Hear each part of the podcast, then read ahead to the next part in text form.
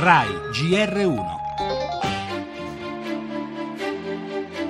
Esta furgoneta con matrícula spagnola y que contenía bombonas de gas ha obligado a suspender Ancora in stato di fermo il conducente spagnolo alla guida di un furgone bianco che ieri sera è stato bloccato dalla polizia di Rotterdam a poche centinaia di metri dalla sala dove doveva tenersi un concerto rock annullato dalla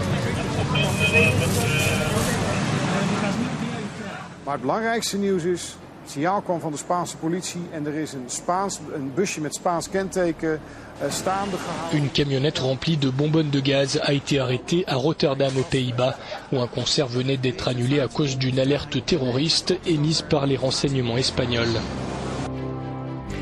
Lo spettro di un nuovo Bataclan o di un'altra Manchester Arena dove la follia jihadista distrusse la gioia e i sogni di decine di giovani che ascoltavano musica dal vivo. Per fortuna a Rotterdam questa volta la tragedia è stata scongiurata, individuato in tempo un furgone carico di bombole di gas. Le indagini si concentrano sul conducente e sulla targa spagnola del mezzo, ma per ora gli inquirenti escludono possibili collegamenti con la strage di Barcellona.